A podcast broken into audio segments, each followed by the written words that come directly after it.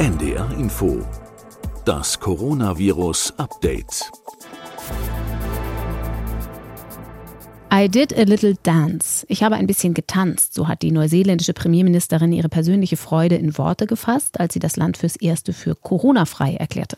Und in Schleswig-Holstein beispielsweise hat für die Grundschulkinder der normale Unterricht im Klassenverband wieder begonnen. Doch das Wort Maßnahmen ist noch nicht überall vom Tisch. Nach dem Ausbruch in Göttingen bleiben die Schulen dort bis Ende der Woche geschlossen und wer nach Großbritannien reist, muss erst mal zwei Wochen in Quarantäne. Mein Name ist Corinna Hennig. Herzlich willkommen zur 47. Ausgabe unseres Updates am Dienstag, dem 9. Juni 2020. Wir sind mittendrin im Tanz mit dem Tiger, wie es Christian Drosten nennt. Das ist noch nicht der Tanz von Jacinda Ardern in Neuseeland, aber immerhin eine Phase des wachsamen Lockerlassens, nämlich die Phase, in der es gilt herauszufinden, wie viel Freiheiten drin sind und wo weitere Sonderregeln das öffentliche Leben begrenzen. Umso wichtiger also einmal mehr die Frage, was gibt es noch herauszufinden zur Übertragbarkeit des Virus und dazu, wie es sich möglicherweise verändert. Und darüber wollen wir auch heute wieder mit dem Virologen Christian Drosten sprechen. Wir sind wie immer per App zwischen Hamburg und Berlin miteinander verbunden. Guten Tag, Herr Drosten. Hallo. Herr Drosten, es gibt möglicherweise neue Erkenntnisse zur Übertragung des Virus. Wenn wir bisher darüber gesprochen haben, welchen Weg die Infektion mit dem Coronavirus nimmt, an welcher Stelle im Körper es eindringt und wo genau es sich vermehrt, dann war vor allem vom Rachen die Rede als Teil der oberen Atemwege und dann meistens erst im weiteren Verlauf bei einem Teil der Infizierten von den unteren Atemwegen, also von der Lunge. Die Nase kam bisher nur am Rand vor in den Betrachtungen. Nun hat aber eine Forschergruppe aus ganz verschiedenen Disziplinen, unter anderem aus North Carolina, eine Studie veröffentlicht, schon begutachtet. Und da rückt die Nasenschleimhaut plötzlich als Protagonist nach vorn auf die Bühne. Ich würde ganz gern kurz mit den Methoden anfangen, weil was die Forscher da unter anderem gemacht haben, klingt in Teilen so anschaulich, dass man sogar Kindern gut vermitteln kann. So glaube ich zumindest. Zum einen haben sie geguckt, welche Mengen des ACE2-Rezeptors wo vorkommen, also des Enzyms, das das Virus braucht, um in die Zelle reinzukommen. Aber was ich meine, ist vor allem, sie haben ein Virus nachgebaut, ein synthetisches Virus mit fluoreszierenden Eigenschaften, das man also anregen und leuchten lassen kann und so die Infektion bestimmter Zellen sichtbar machen. Also wir haben hier eigentlich ein ganz klassisches Verfahren der molekularen Virologie. Wir sprechen da von reverser Genetik. Und was wir da also machen, ist, wir nehmen das Virus, und ich sage da jetzt wir, weil also mein Labor ist jetzt natürlich nicht an dieser Studie beteiligt gewesen, aber wir machen sowas hier schon auch. Wir haben diese Technik auch.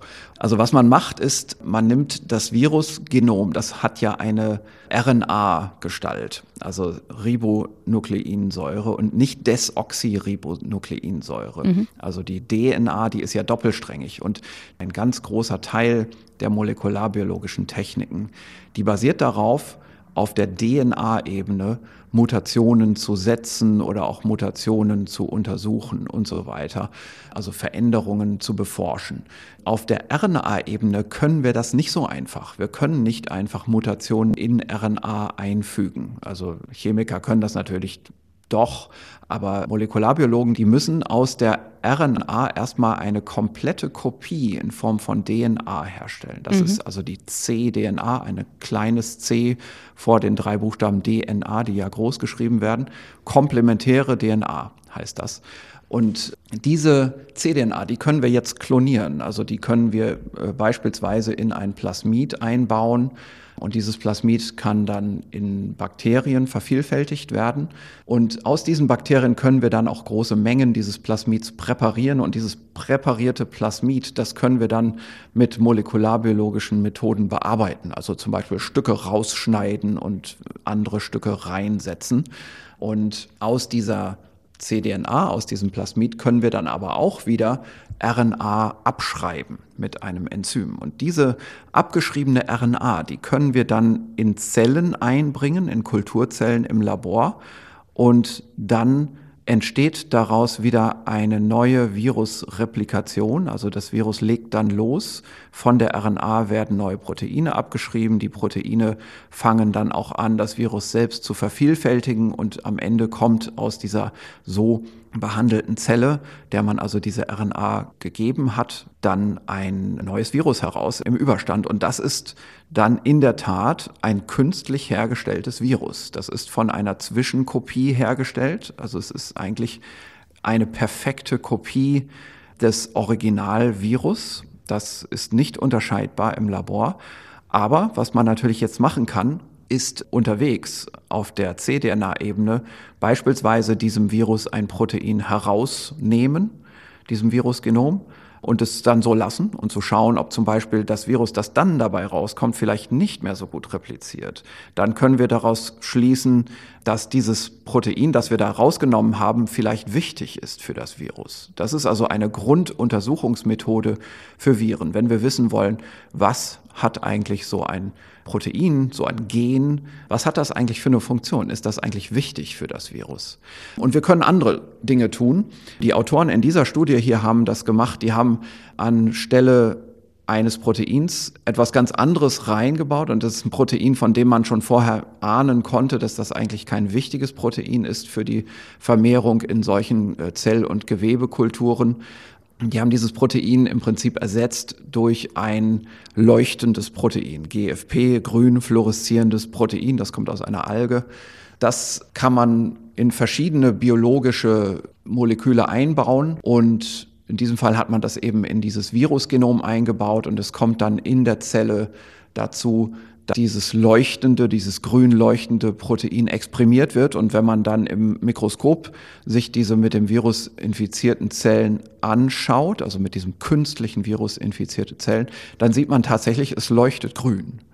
Und das ist natürlich sehr gut, wenn man herausfinden will, wo in einem Stück Gewebe zum Beispiel dieses Virus exakt sich vermehrt, in welchem Zelltyp. Wir können ja im Labor ein Stück Gewebe zum Beispiel aus einem Operationspräparat nehmen von einem Patienten. Stellen wir uns vor, das ist zum Beispiel ein Eingriff an der Nasenschleimhaut, weil da ein Polyp ist oder irgendwas oder auch ein Tumor. Da wird ja immer auch gesundes Gewebe mit entfernt. Und dieses gesunde Gewebe, winzig kleine Stücke, können wir frisch aus dem Operationssaal holen und mit so einem leuchtenden Virus infizieren und dann unter ein Mikroskop legen. Und unter dem Mikroskop sehen wir dann ganz genau, welcher Zelltyp in diesem Gewebeschnitt, das sind ja nicht alles dieselben Zellen, die haben ja jeweils unterschiedliche Funktionen. Einzelne Zellen haben zum Beispiel Flimmerhärchen obendrauf, die sind dafür gedacht, den Schleim wegzutransportieren in solchen Atemwegsoberflächen. Andere Zellen sind Becherzellen, die machen diesen Schleim und stoßen den ab, sodass also diese Schleimhaut eben eine Schleimhaut ist, also mhm. immer mit Schleim bedeckt.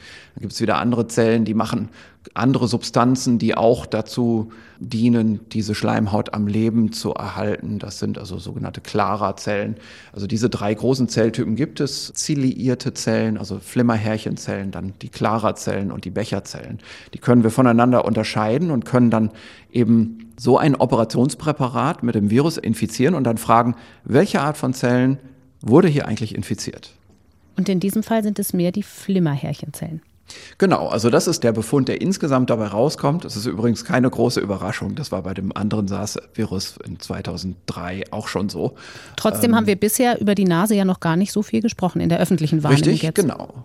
Genau, also hier ist es auch etwas anders bei diesem Virus, bei diesem SARS-2-Virus. Wir haben natürlich auch schon oft von der Nase gesprochen, wenn es darum ging, dieses spezielle Symptom des langen Riechsinn Ausfalls. Also diese Patienten, die mit SARS-2 infiziert sind, haben ja zu hohen Anteilen einen Ausfall des Geruchssinns, der offenbar stärker und länger anhält als bei anderen Erkältungskrankheiten. Und das deutet natürlich schon ein bisschen auf die Nase hin. Denn oben am Nasendach, da kommen ja die Riechfasern an aus dem Zentralnervensystem. Die sind übrigens dann auch noch Teil des Zentralnervensystems. Und die werden ja anscheinend mit infiziert. Kann man jetzt daraus aber den Schluss ziehen, dass man über die Nase womöglich leichter infiziert wird als über den Rachen? Also dass das tatsächlich so ein Eintrittsweg für das Virus ist? Ja, wir müssen erstmal uns noch kurz vergegenwärtigen, in dieser Studie ist das also jetzt so aufgesetzt worden, dass eben solche Operationspräparate angeschaut wurden und infiziert wurden aus den verschiedenen Stufen des Respirationstraktes. Mhm. Also Stücke von der Nase, dann aber auch vom Rachen und der Luftröhre, also was man so die großen Atemwege nennt in dieser Studie, dann aber auch die tieferen Abteilungen des Bronchialbaums bis hin dann zum terminalen Abschnitt zu den Alveolen. Überall dort hat man mehrere verschiedene Dinge gemacht. Man hat geschaut nach der Expression des Virus-Eintrittsrezeptors, der heißt ACE2 oder ACE2, Angiotensin, konvertierendes Enzym Nummer 2, so würde man das auf Deutsch nennen. Das Schloss, wo der Schlüssel reinpasst. Ja, genau. Das ist das Molekül auf der Zelloberfläche, an das dieses Virus andockt, um hineinzugehen in die Zelle. Es gibt aber noch einen Zusatzfaktor und das ist eine Transmembranprotease. Die heißt TMPRSS2. Und diese Transmembranprotease und den Rezeptor hat man zunächst mal entlang der ganzen Atemwege charakterisiert hinsichtlich des Expressionsniveaus. Also wie viel gibt es davon auf den Zellen? Das Ergebnis ist leicht zusammenzufassen. TMPR SS2 ist überall vorhanden. ACE2, der Rezeptor ACE2, der ist aber stärker in den oberen Atemwegen und ganz besonders stark in der Nase vorhanden, in dieser Studie hier. Und das führt offenbar dazu, dass eben das SARS-2-Virus dann auch in der experimentellen Infektion, die dann auch angestellt wurde an diesen Gewebestücken, in dem Nasenschleimhautepithel besonders gut wächst und auch ganz besonders gut eben dieses grün leuchtende Protein zur Expression bringt. Daran kann man das erkennen. Also die Nase anscheinend hier ein sehr gutes Zielorgan für das SARS-2-Virus. Heißt das, wir können daraus auch für unser Präventionsverhalten etwas ableiten? Also wir wissen ja, dass man die Atemschutzmaske eigentlich ohnehin immer über die Nase auch ziehen soll, um andere vor möglicher Ansteckung zu schützen. Man sieht allerdings auch immer wieder Leute, die sie nur über den Mund tragen. Also dieses Raushängen lassen der Nase aus dem Mund-Nasenschutz das ist natürlich nicht gut, das soll man nicht machen, auch ohne diese Studie. Also dafür brauchen mhm. wir jetzt diese Studie auch nicht unbedingt. Denn egal, ob jetzt das Virus ganz tief aus der Lunge kommt oder aus dem Hals oder direkt aus der Nase, es ist nie gut, wenn die Nase da frei liegt, denn dieser Mund-Nasenschutz soll ja alles abfangen, was man ausatmet. Nicht nur aus dem Mund, sondern auch das, was man aus der Nase ausatmet. Und das kann am Ende auch ganz tief aus der Lunge kommen. Aber jetzt in diesem Fall scheint es sogar nochmal besonders wichtig zu sein. Da gebe ich Ihnen recht. Also es kann eben sein, dass die Ausscheidung dieses Virus, wenn man sich schon klar macht, das repliziert sehr gut in der Nase, vielleicht auch vor allem über die Nase läuft. Und man darf auch nicht vergessen, die Nase, das ist ja nicht nur so vom Nasenloch die direkte Verbindung in den Rachen hinein, sondern der Gesichtsschädel ist ja durchzogen von Nasennebenhöhlen, die direkt mit der Nase verbunden sind. Und dort ist ja auch wieder eine Schleimhaut und dort wird übrigens auch ACE2 exprimiert. Das wurde jetzt hier in dieser Studie nicht so stark mitgenommen, aber das ist schon bekannt. Und es gibt sogar den Befund, dass SARS-2-infizierte Patienten eben Sinusitis haben, Nasennebenhöhlenentzündung. Da ist also auch alles voller Virus und das ist direkt an die Nase angeschlossen. Also ich denke schon, dass man davon ausgehen kann, dass beim Ausstoßen aus der Nase eben auch ordentlich Virus ausgeschieden wird und sind für die Behandlung im Krankheitsverlauf möglicherweise auch Erkenntnisse ableitbar. Also kann man vielleicht gucken, ob man schwere Verläufe verhindern kann auf dem Weg, den das Virus durch die Nase in die Lunge nimmt? Ja, also ich glaube, das ist jetzt eher schwierig. Also wir haben in diesem Paper tatsächlich so eine Diskussion. Also was hier gemacht wurde, mhm. unter anderem ist auch, man hat sich die Lungen von verstorbenen Patienten angeschaut. Und das waren Patienten, die nicht beatmet waren.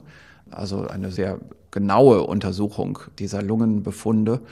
Und was man gesehen hat, was man so äh, beschreibt, ist, das ist ein Verteilungsmuster von Infektionsherden in der Lunge, die eigentlich dadurch zu erklären wären, dass man das Virus aus den oberen Atemwegen aspiriert. So mhm. diskutieren das die Autoren hier in dieser Studie. Also sprich, verschluckt. Man streng ja oder einatmet. Mhm. Also im Prinzip in der Frühphase der Erkrankung atmet man das Virus aus der Nase in die Lunge rein und da, wo es dann gerade landet, entsteht so ein Infektionsnest. Über den Schleim. Ja, auch das Einatmen von kleinen Flüssigkeits- und Schleimpartikeln, mhm. also eine Aspiration das wird hier in Verdacht gesetzt in dieser Studie, die Infektion in die Lunge zu streuen. Und es wird eben gesagt, daher vielleicht dieses Auftreten von solchen Infektionsnestern in der Lunge, die entlang des Bronchialbaums sich verteilen, von oben nach unten in die Lunge rein.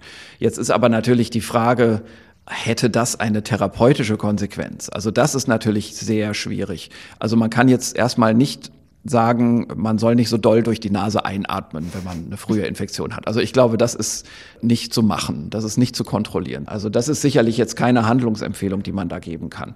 Was aber doch lohnenswert ist zu überlegen, ist natürlich inhalative Wege der Therapie, später vielleicht sogar der Impfung zu gehen. Also bei der Therapie ist es so, wir haben ja inzwischen erste Substanzen, haben wir hier auch schon besprochen, von denen wir eigentlich wissen, dass die schon die Virusreplikation beeinträchtigen und drücken, was wir ja wollen. Wir haben ja schon öfter mal darüber geredet, diese Substanzen, die gegen das Virus wirken, Remdesivir wäre eine davon, die müsste man eigentlich in der Frühphase geben. Mhm. Jetzt könnte man auf der Basis dieser Studie noch was anderes dazu sagen. Das haben wir übrigens auch schon öfter mal im, im, Podcast gesagt. Man müsste sie zusätzlich außerdem auch noch inhalativ geben. Zum Beispiel als Nasenspray.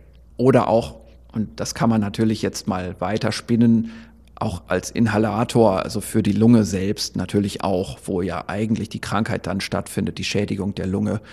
Eine schlechte Idee wäre das nicht, wenn man diese antiviralen Substanzen hätte als Nasenspray und als inhalative Substanz, um es in die Lunge zu inhalieren. Und Pharmafirmen arbeiten da auch gerade dran, das also umzuformulieren. Und das ist natürlich ein großer Unterschied, ob jetzt so eine pharmazeutische Substanz im Prinzip aus dem Darm erstmal ins Blut muss und vom Blut dann in diese Gewebe eintreten muss auf unterschiedliche Wege oder ob das direkt gehen kann durch ein Benetzen der Oberflächen dieser Schleimhäute und dann ein Aufnehmen über andere Wege dieser Substanzen direkt in die Zellen rein. Und das ist tatsächlich vielversprechend. Also da kann man schon etwas draus ableiten aus dieser Studie. Also bei den Medikamenten kommt nicht nur die Frage nach welchem Medikament ins Spiel, sondern eben auch auf welchem Weg. So ein bisschen wie man bei Asthma-Patienten ja auch Cortison-Spray gibt direkt. Richtig, genau. So kann man sich das vielleicht vorstellen. Und man kann vielleicht ein paar andere Dinge auch noch ableiten von dieser Studie.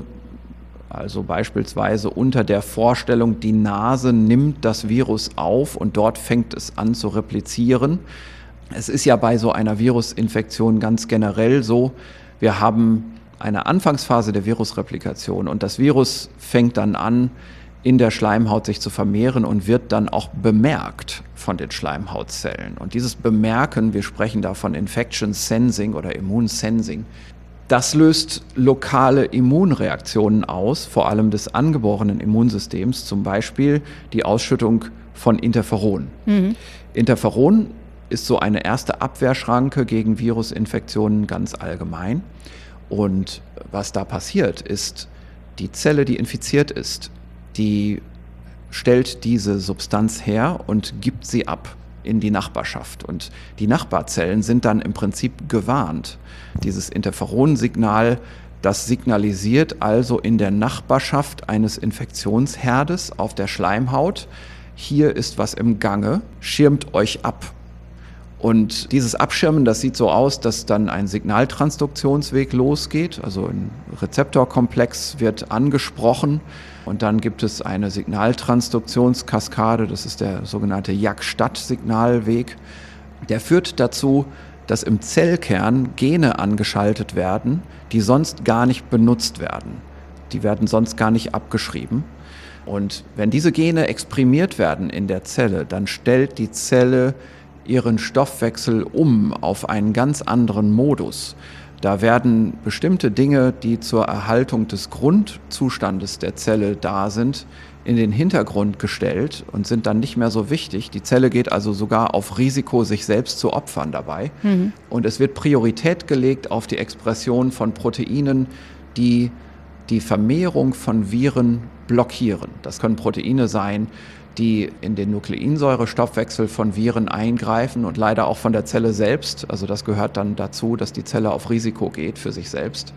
Können aber auch andere Dinge sein, zum Beispiel im Produktions- und Ausscheidungsweg von Proteinen aus der Zelle, wo also bestimmte Wirkungen umgestellt werden, die zur Folge haben, dass die Umgebungsbedingungen für die Herstellung von Viruspartikeln schlechter werden in diesem Proteinherstellungsapparat mhm. der Zelle. Und wir sprechen da von all diesen Folgeeffekten in Summe von einem antiviralen Status. Also ein Virus kommt, infiziert ein Nest von infizierten Zellen auf einer Schleimhaut und in der Umgebung dieser Zellen stellt sich ein antiviraler Status ein und der schlägt Wellen über die ganze Schleimhaut. Die gesamte Schleimhaut ist dann irgendwann im antiviralen Status. Und das führt übrigens auch zu den spürbaren Krankheitssymptomen in vielen Fällen bei Schleimhautinfektionen. Der Nasenreiz, das sind dann wieder Folgeerscheinungen, da werden dann nochmal Immunzellen angelockt, die dazu führen, dass wieder andere Substanzen freigesetzt werden, die eben diese Reizerscheinungen machen. Und diese ganze Vorstellung einer frühen Virusinfektion, die also direkt da, wo man die Luft einatmet, in der Nasenschleimhaut losgeht, die ist jetzt auch ein interessantes Denkmodell für die Akquise einer solchen Virusinfektion und für die Anfangsphase. Also da kommt ein Virus und wir haben in dieser Anfangsphase vielleicht an einer Stelle so eine losgehende Infektion und dann hat man eine kurze Zeit die Gelegenheit, noch mehr Virusinfektionsherde aufzunehmen. Also so nach dem Motto, da kommt ein Fleck zum anderen auf dieser Schleimhaut, aber dann geht dieses Gelegenheitsfenster auch zu, weil dann die Schleimhaut in den antiviralen Status geht. Mhm. Und die Frage ist, in diesem kurzen Gelegenheitsfenster, und das bewegt sich im Bereich von, ich will sagen, ein paar Stunden bis zu anderthalb Tagen, so mal von der Schätzung her. Das sind eher die ersten Stunden, die entscheidend sind. Da könnte man sich jetzt auch überlegen, ob es einen Unterschied macht, ob man nur einen Infektionsherd abbekommt und von da die ganze Infektion losgeht, oder ob man eine ganze Zahl von Infektionsherden abbekommt. 10 oder 20 hm. und an 10 oder 20 Stellen in der ganzen Nasenschleimhaut verteilt diese Infektion losgeht. Das mag natürlich schon einen großen Unterschied dafür spielen, wie schnell dann das Virus hochfährt in seiner Gesamtpopulation in der Nase und das könnte natürlich auch eine wichtige Interpretation erlauben auf die Art und Weise, wie man sich so eine Erkrankung holt, nämlich im Vorbeigehen die Infektionsdosis, die so gerade eben ausreicht, um einen Infektionsherd zu setzen in der Nase oder im Gegenszenario, sagen wir mal, dort, wo ein Patient längere Zeit in einem Raum gewesen ist und schon viel Virus in der Luft ist und man selber dann auch eine ganze Zeit in dieser Raumluft ist und die vielleicht ein oder zwei Stunden lang einatmet und dabei sich immer neue Infektionsherde ablagern auf dieser Nasenschleimhaut. Für mich, muss ich sagen, hilft mir das, um mir vorzustellen, wie so eine Infektion losgehen kann, mit einer hohen oder einer niedrigen Infektionsdosis. Herr Drosten, die Baugeräusche sind jetzt im Hintergrund sehr laut. Haben Sie ein Fenster, ja. auf das Sie schließen können oder ist das durchs Fenster durch? Das geht durchs Fenster ah, durch. Okay, Die dann müssen wir damit leben. Mhm. man versteht sie trotzdem gut. Ich wollte nur gucken, ob man irgendetwas tun kann. Verschiedene Infektionsherde, die mehrfach auf einen einwirken können. Das führt uns auch zu dem Thema, was für Varianten des Virus sind eigentlich mittlerweile unterwegs und was macht das mit uns.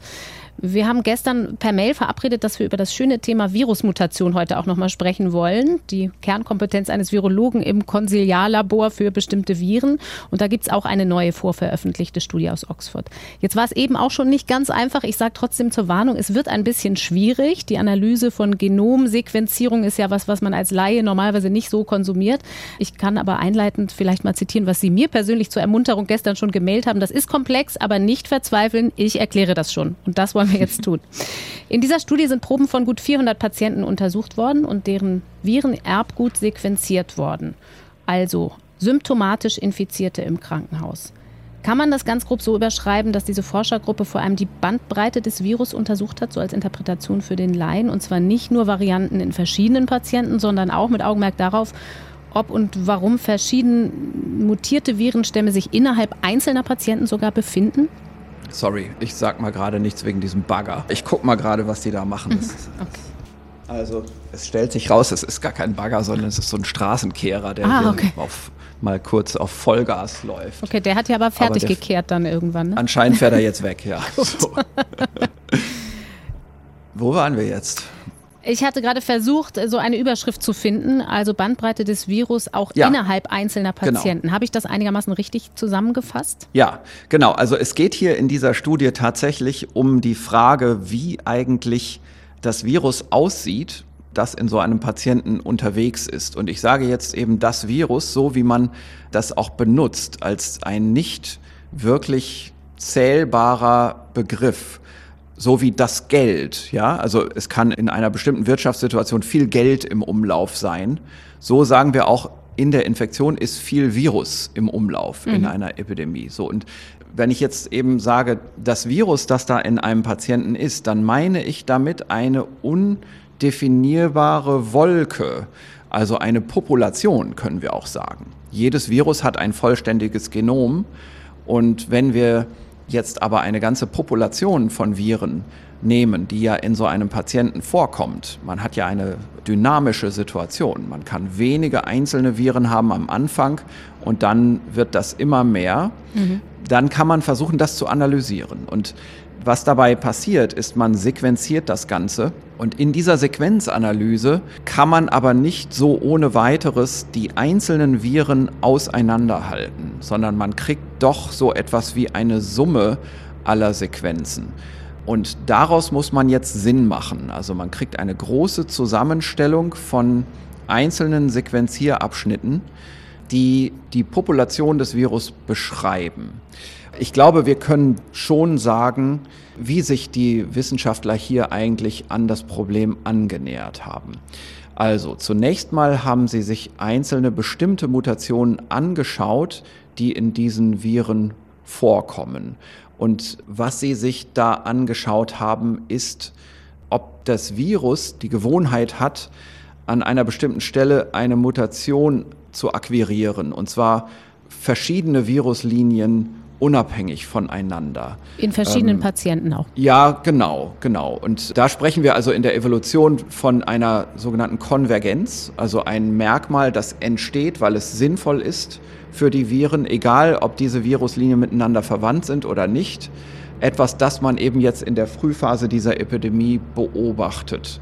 Und das hat man erstmal charakterisiert und ausgeschlossen. Und jetzt arbeitet man mit Mutationen, die nicht durch diese Konvergenz entstehen, sondern Mutationen, die eigentlich eher Merkmalgeber sind für voneinander unabhängige Linien des Evolutionsstammbaumes dieser noch jungen Diversität von SARS-2-Viren. Also mhm. wir sehen ja, im Moment gehen die Viren schon in der Evolution ein bisschen auseinander, die differenzieren sich schon und wir haben jetzt hier einen Fokus auf Mutationen, die diese unterschiedlichen Äste des gerade entstehenden jungen Baums, Stammbaums schon unterscheiden. Und jetzt hat man sich diese Merkmale angeschaut in Patienten und man hat hier so eine Grundgruppe von Patienten, und zwar Patienten, die in Oxford und in einem ungefähr 60 Kilometer entfernten Ort Basingstoke, ich hoffe, dass ich das richtig ausspreche. Ich glaube ja. Ähm, okay, auftreten und hat also jetzt geschaut, was haben eigentlich die Viren, die in diesem Cluster, also Oxford und Basingstoke ist immer noch nah beieinander. Man kann davon ausgehen, diese Leute haben vielleicht hier und da auch mal so ein bisschen Kontakt noch miteinander. Was unterscheidet die von Personen, die in Wales und Schottland auch beprobt worden sind. Das Ganze basiert hier übrigens auf ungefähr 405 vollen Virusgenomen, die hier ausgewertet worden sind, die gesamte Studie. Und wenn man noch weiter rein fokussiert, wie ist das mit den Viren speziell in Oxford und in Basingstoke? So. Und jetzt kann man erstmal schauen, wie diese Merkmale gemeinsam vorkommen. Und da hat man einen relativ interessanten Befund. Es gibt Merkmale, die haben eine unterschiedliche Häufigkeit, aber man hat vier Merkmale herausgenommen aus der Genanalyse, die am häufigsten vorkommen. Und man hat in den 405 Sequenzen nachgeschaut und hat gesehen, bei 87 von diesen Sequenzen, das sind 87 Personen, kommen diese vier häufigsten Merkmale alle zusammen vor. Mhm. Und bei 78 kommt keines dieser vier häufigsten Merkmale zusammen vor. Das heißt, wir haben hier schon eine sehr starke Kopplung dieser Merkmale aneinander. Die sind entweder alle auf einmal da oder sind gar nicht da. Dazwischen, also 87 plus 78 sind natürlich nicht 405. Dazwischen ist technisches und genetisches Hintergrundrauschen. Also man kann daraus wenig quantitativen Sinn machen, weil es viele Störfaktoren gibt. Aber mhm. es ist auffällig, dass dieses ganz oder gar nicht Phänomen in einer so hohen Anzahl von Patienten hier vorkommt. Dann ist man weitergegangen und hat geschaut, wie sich eigentlich die Verteilung von solchen definierenden Merkmalen innerhalb von einem einzelnen Patienten unterscheidet. Und das ist sehr interessant. Und wenn ich jetzt von einem Merkmal spreche, dann meine ich damit Stellen im Virusgenom, die man finden kann, die unterschiedlich ausgeprägt sind innerhalb von einem einzelnen Patienten. Also abgekürzt heißt dieses Merkmal ein intraindividuell vorkommender Einzelnukleotid-Polymorphismus. Mhm. Also Single Nucleotide Polymorphism, SNP, das ist ein einfacher Begriff. Das ist also so eine Stelle im Genom, die sich unterscheidet. Und hier jetzt im Spezialfall, die sich unterscheidet innerhalb der Viruspopulation, die in einem einzelnen Patienten vorkommt. Und um jetzt nochmal auf die Zahl von vorhin zurückzugehen, 87 von 405 Patienten haben an den vier selben Stellen Variationen in ihren Viruspopulationen und 78 andere haben an keiner einzigen dieser Stellen irgendwelche Virusvariationen in ihren Virusgenomen. Das war also der auffällige Eingangsbefund. Ist das etwas, das Sie überrascht? Das überrascht mich, ja. Warum? Es überrascht mich deshalb, weil es auf etwas hindeutet, dass ich als Virologe in diesen Daten dann schon erahne, dass wir aber noch vielleicht besser entwickeln müssen mhm. jetzt in der Besprechung. Geduld. Aber worauf ich, ich kann auch einfach sagen, ich kann die Spannung auch einfach auflösen Nein, leiten und Sie sagen, worauf es hinaus. Her. Okay, gut. Wir gehen also weiter. Wir schauen jetzt mal, wie das geografisch sich unterschiedlich verteilt. Und was wir sehen ist, wir haben 31 Beispiele von solchen Stellen im Genom, die also unterschiedlich ausgeprägt sind, die in Patienten unterschiedlich ausgeprägt sind, die in Oxford beprobt wurden. Und zwei andere Stellen, das sind andere Stellen, die sind häufiger variabel in Basingstoke, in dem anderen Ort. Das heißt, um es nochmal in einfache Worte zu fassen, die Viren in Oxford sind an anderen Stellen unterschiedlich innerhalb von einem einzelnen Patienten als in Basingstoke. Mhm. Also es gibt solche Fälle von Patienten, die in sich an denselben Stellen des Virus Unterschiedlichkeiten haben. Und die sind in Oxford übereinstimmend und dann gibt es andere Stellen, die sind in Basingstoke übereinstimmend. Das müsste doch eigentlich toll sein aus Sicht des Virologen, wenn man so ein Genom sequenziert, zu sagen, ich kann hier geografische Zuordnungen machen, den Weg des Virus nachvollziehen. Ja, genau. Also das kann man im Prinzip schon machen. Nur da kann man sich täuschen. Es gibt hier zwei Dinge, und das können wir jetzt von diesen komplizierten individuellen Snips mal auch loslösen und das allgemein mal erklären. Es gibt zwei Dinge, die passieren können. Das eine ist, Viren sind geografisch strukturiert und das andere ist, Viren sind phylogenetisch strukturiert. Also wir nehmen uns zwei verschiedene Proben von Viren, zwei Genome und vergleichen die, dann kann es einfach daher kommen, dass sie örtlich nah beieinander liegen oder es kann daher kommen, dass sie tatsächlich auf einem Stammbaum auseinanderentwickelt sind. Also eine Eigenschaft, die kann in zwei Genomen gleich sein, mhm. auch wenn diese zwei Genome eigentlich nicht miteinander sehr nah verwandt sind. Und das kann daher kommen, dass vor kurzem sich diese zwei eigentlich getrennten genetischen Linien an Ort und Stelle der Beobachtung durchmischt haben. Mhm. Also die, die Frage, die, wir, die hier eigentlich im Hintergrund steht, ist, sagt der Ort voraus, dass zwei Viren verwandt sind oder sagt der phylogenetische Stammbaum voraus, genau. dass zwei Viren verwandt sind? Also, ein Virus A hat an Zellstelle 5000 des Genoms ein Nukleotid A und das wird immer nach zwei Wochen zu einem Nukleotid T werden. Aus irgendeinem Grund, den wir jetzt gar nicht verstehen müssen. Das ist nur eine Beobachtung. Das stellt sich immer ein. Aber das stellt sich nur bei diesem Virus an diesem Ast des Stammbaums ein. Ein Virus, das auf dem anderen Ast des Stammbaums steht, hat diese Eigenschaft nicht, diese Tendenz an dieser Stelle eine Mutation zu machen. Und für die Erklärung dieser Variabilität ist das wichtig, denn wir müssen uns jetzt fragen, ist an dieser Stelle jetzt in diesem Patienten diese Variabilität entstanden, einfach nur weil der Patient dieses Virus hat von diesem Ast des Stammbaums und nicht das andere? Also mhm. ist das alleine eine Viruseigenschaft? Oder ist es eine andere Eigenschaft, nämlich eine geografische? Und die Antwort ist bis hier jetzt schon gegeben. Es ist keine Viruseigenschaft, denn das ist nicht phylogenetisch strukturiert, dieses Merkmal, sondern das ist offenbar geografisch strukturiert. Denn in Oxford gibt es ja dieselben Übereinstimmungen, was den Ort angeht, was die Platzierung der Variabilität im Genom angeht. Und die ist unterschiedlich von den Stellen, wo dasselbe Phänomen passiert, Basingstoke oder in Patienten von Basingstoke. Mhm. Und jetzt hat man, ist man nochmal weitergegangen und hat sich Beispielszenarien angeschaut und hat interessante Beobachtungen gemacht. Und zwar bei drei Patienten aus Basingstoke, bei den Viren daraus, ist die Hälfte aller solcher iSNP Sites, also aller Sites, die innerhalb einer Viruspopulation in einem Patienten variabel sind, auf die gleiche Art und Weise variabel. Und es stellt sich raus, das sind Proben von drei Arbeitskollegen, die an zwei aufeinanderfolgenden Tagen beprobt worden sind. Mhm. Und man hat ein ähnliches Beispiel noch gefunden drei Proben aus ein und demselben Krankenhaus in Oxford, wo auch die Patienten an ganz eng aufeinander liegenden Tagen beprobt wurden. Könnte sein, dass das zum Beispiel im Krankenhaus übertragen wurde. Und nochmal bei einem Paar aus Oxford. Das sind dann eben dementsprechend zwei Proben, wo dasselbe Phänomen aufgetreten ist.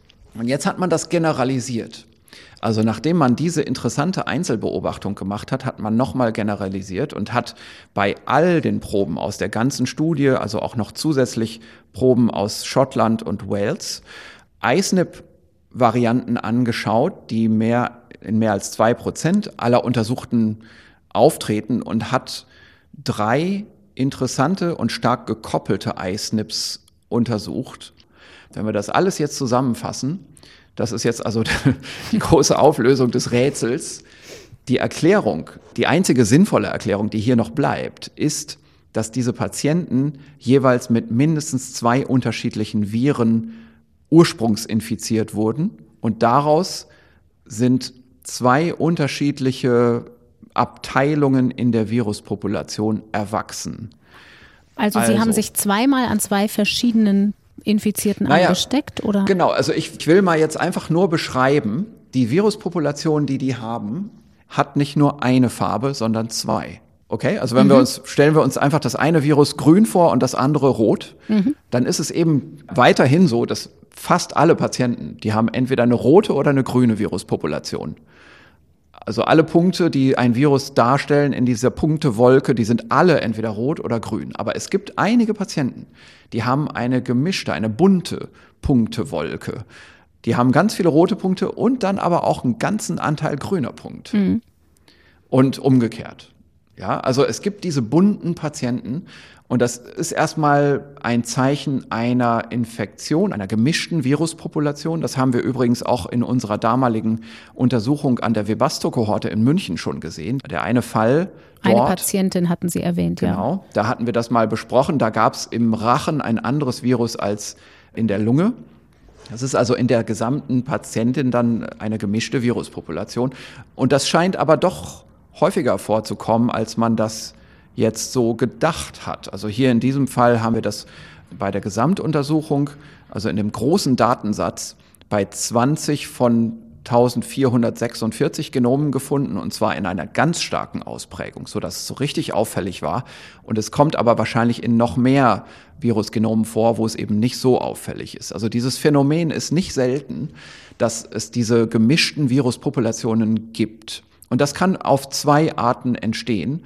Das Naheliegende ist, ich bekomme in meiner Infektion erst ein Virus ab und dann hinterher noch ein zweites Virus, mhm. eine Überinfektion.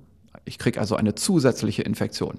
Nur, nach dem, was wir vorhin besprochen haben, also die Nasenschleimhaut und das Zeitfenster bis zur Interferonabwehr, wie wahrscheinlich ist das denn, dass ich mir jetzt eine Infektion hole und dann habe ich noch so für ein paar Stunden bis vielleicht anderthalb Tagen die Gelegenheit, noch eine zweite Infektion zu kriegen. Mhm. Das ist ja alles andere als wahrscheinlich. Was und jetzt ist das? es interessant, genau, und, und das ist jetzt das wirklich Interessante.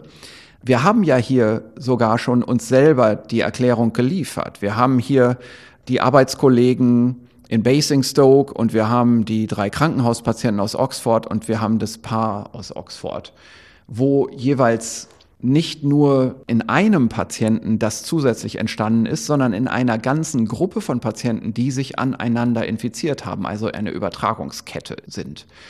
Mit anderen Worten, es muss so sein, dass die gesamte bunte Viruspopulation weitergegeben wurde, dass doch diese Patienten, die sich hier infiziert haben, mindestens zwei verschiedene Viren abbekommen haben müssen, ein rotes und ein grünes. Und das scheint gar nicht so selten vorzukommen bei diesem Virus. Ich wage mich mal ein bisschen vor. Das Virus, wenn es mutiert, will sich ja optimieren, will sein Überleben sichern. Das ist das einzige Ziel, das so ein Virus hat, wenn man das so vereinfacht sagen kann.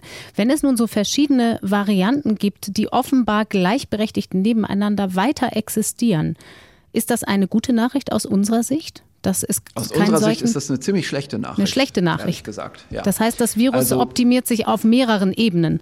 Ja, also erstmal der Grundbefund hier ist, es gibt offenbar Patienten, die ihre Infektion bekommen mit einer höheren Infektionsdosis als nur eine infektiösen mhm. Einheit. Und das scheint auch nicht so selten zu sein bei dieser Virusinfektion.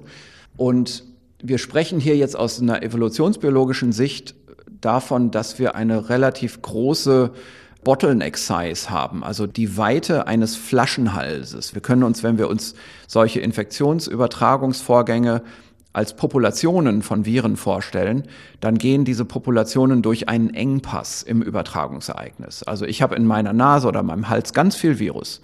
Eine infektiöse Einheit davon geht auf jemand anderen über und dort wächst dieses eine Virus wieder zu einer großen Population heran. Mhm. Das heißt, diese Population ist durch einen Flaschenhals gegangen, durch eine Einengung, in der die Populationsgröße zwischendurch im Infektionsereignis eins war. Also ein Virus war da nur. Mhm. Und diese Einengung der Populationsgröße kommt gleich mit einer Verringerung der effektiven Populationsgröße auf lange Sicht bei diesem Virus. Und eine kleine Population hat wenig Mutationsmöglichkeiten gegenüber einer großen Population, wenn es da um adaptive Mutationen geht, also um Mutationen, die auch einen Sinn machen für das Virus. Mhm. Aber ganz prinzipiell ist es eben so, ein Virus, das immer durch einen engen Populationsbottleneck geht, muss kämpfen gegen Mutationen, die dem Virus eigentlich nicht dienlich sind. Wir sprechen da von genetischer Drift. Mhm. Das besagt einfach, wenn eine Mutation irgendwo in einem Genom stattfindet, dann ist das erstmal mit größerer Wahrscheinlichkeit schlecht als gut für den Organismus. Und ein solches Zufallsereignis, eine Zufallsmutation, die in einer sich ausgedehnten Population am Ende des Ausdehnungsvorgangs vorliegt, da sind viele Zufallsmutanten dabei und die sind mit größerer Wahrscheinlichkeit schlecht als gut. Und wenn wir jetzt nur eine infektiöse Einheit uns ziehen aus dieser großen Lostrommel, dann kann es sein, dass das Virus, was da übertragen wird, eine Mutante ist. Und diese Mutante ist wahrscheinlich nicht zweckdienlich und das führt zum Todlaufen der Infektion. Also mhm. ich kriege ein kaputtes Virus ab und ich werde gar nicht richtig infiziert. Das passiert eher bei einer engen Bottleneck Size. Bei einer weiten Bottleneck Size, also bei einer größeren übertragenen Virusdosis im Durchschnitt im Infektionsereignis, werde ich zusätzlich zu diesem zufällig wegmutierten Virus auch immer den Wildtyp mit abbekommen, also auch immer ein, ein fittes Virus. Und dieser Bremseffekt der inhärent ist bei so einer Infektion mit einer Bottleneck-Size von 1, der kommt dann nicht mehr zum Tragen. Bedeu das ist erstmal nicht so gut, was das Bleiben dieser Infektion angeht. Das ist ja die eine Ebene, was das Bleiben der Infektion angeht. Also kann das Virus immer weiter überleben. Und die andere Frage, die dahinter steht, ist auch, verändern sich die Eigenschaften des Virus? Richtig, genau. Also da kommt jetzt, richtig, genau. Also da kommt jetzt nochmal etwas anderes dazu. Und zwar, diese Viren, die, die sich so vermehren in der Zelle, also aus einem Virus werden viele Nachfolgeviren, aber die stammen alle direkt von diesem einen Virus ab die können sich eigentlich nur durch langsam aufeinander aufbauende Mutationen wirklich verändern. Häufig ist es in der Evolution so, dass eine Mutation keinen Unterschied macht und erst die Summe von drei, vier oder fünf Mutationen, die macht auf einmal eine große phänotypische Veränderung, also in der Gestalt und Erscheinungsform und in dem Verhalten eines solchen Virus aus. Und dafür, dass diese verschiedenen Mutationen zusammenkommen, braucht es eben in einem Virus, das nur einen Vorwärtsmutationsvorgang macht. Also eine Mutation ist da und in der nächsten Generation kommt noch eine andere dazu und in der übernächsten noch eine dazu und erst nach fünf Generationen schlägt das durch und hat dann das entstandene Virus einen Selektionsvorteil und vermehrt sich schneller als die Konkurrenz in derselben mhm. Population. Wie sollen eigentlich diese fünf Mutationen zusammenkommen, wo doch die ersten vier eigentlich gar keinen Vorteil für das Virus bilden? Das heißt, die kommen gar nicht zusammen. Das heißt, das Virus bleibt stabil. Das Virus wird gar nicht gefährlicher oder besser übertragbar oder kränker machend, weil eben natürlich die Evolution ja keine Antizipation in sich trägt. Die Evolution weiß nicht, dass nach fünf Mutationen plötzlich das Virus anders ist und denkt sich jetzt aber mal los. Ne? Also niemand denkt sich da was. Das sind ja alles nur äh, statistische, stochastische Prozesse. Ein Selbstzweck ja, erstmal. Genau. Ne? Also dahinter ist keine Vorsehung. Das ist einfach Evolution. Das passiert einfach. Und jetzt gibt es etwas, das Organismen im Laufe ihrer Evolutionsgeschichte zugute gekommen ist, was das Zusammenfügen von nützlichen Mutationen angeht. Also wir können uns vorstellen, in einer Untereinheit einer Population entstehen ein oder zwei Mutationen, die für sich genommen noch nicht nützlich sind. Und in einer anderen Untereinheit der Population entstehen zwei andere Mutationen, die für sich genommen auch nicht nützlich sind. Aber wenn man die zusammensteckt in einem Nachkommenorganismus, dann geht das auf einmal ab. Dann ist das auf einmal ein Riesenselektionsvorteil für diesen neuen Organismus, der jetzt die zusammengekoppelten Mutationen hat. Und dieses Zusammenstecken der Mutationen, das ist Rekombination, also das sich überkreuzen und Zusammenschmelzen von Genomen. Also die Viren können auch miteinander rekombinieren, auch aus parallel laufenden Populationszweigen.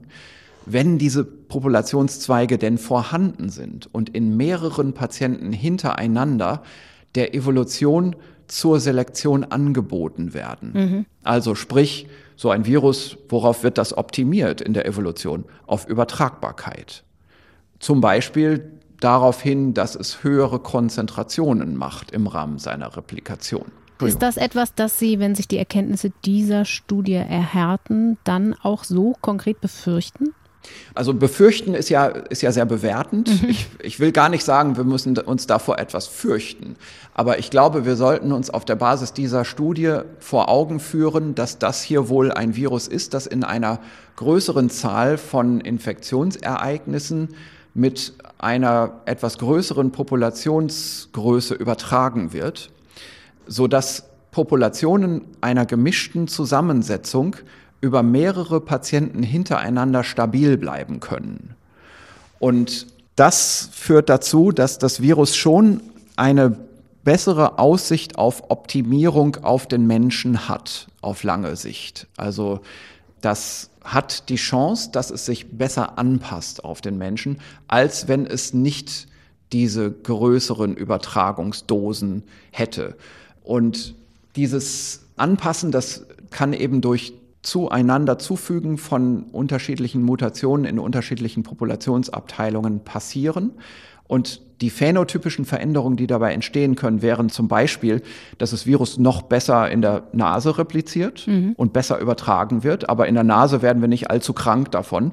Das heißt, das Ganze wird auf lange Sicht zu einem Schnupfen, der sich für die Lunge gar nicht mehr interessiert. So etwas könnte passieren. Das wäre dann wieder ähm, eine gute Nachricht. Das wäre gut. Das wäre eine Verharmlosung dieser Erkrankung. Und zum anderen kann aber auch was anderes passieren. Wir können uns natürlich auch sagen, naja, das Virus ist ja offenbar schon auf die Nase optimiert. Das heißt, was es jetzt noch machen könnte, wäre allgemein sein Replikationsniveau steigern in allen Schleimhäuten. Und das würde dann auch wieder die Lunge mit betreffen und dann würde es eine schwerere Erkrankung werden. Und wie das dann am Ende wirklich kommt, da ist der Evolutionsbiologe erstmal vollkommen unemotional und betrachtet das einfach und stellt dann auch vielleicht Zusatzüberlegungen an. Also wir können uns mal eine Zusatzüberlegung machen, wenn so ein Virus sich noch besser auf die Nase fokussiert und noch weniger uns in der Lunge krank macht, dann laufen wir vielleicht noch längere Zeit mit einer laufenden Nase durch die Gegend und fühlen uns überhaupt nicht krank. Und dann wird das Virus noch besser übertragen. Mhm. Und auf Populationsebene hätte es dadurch eindeutig einen Selektionsvorteil. So, also wenn wir jetzt überlegen, also das Virus optimiert sich auf die Nase und äh, sagen wir mal, lässt die Lunge außer Acht, dann wird das ein Vorteil für das Virus sein.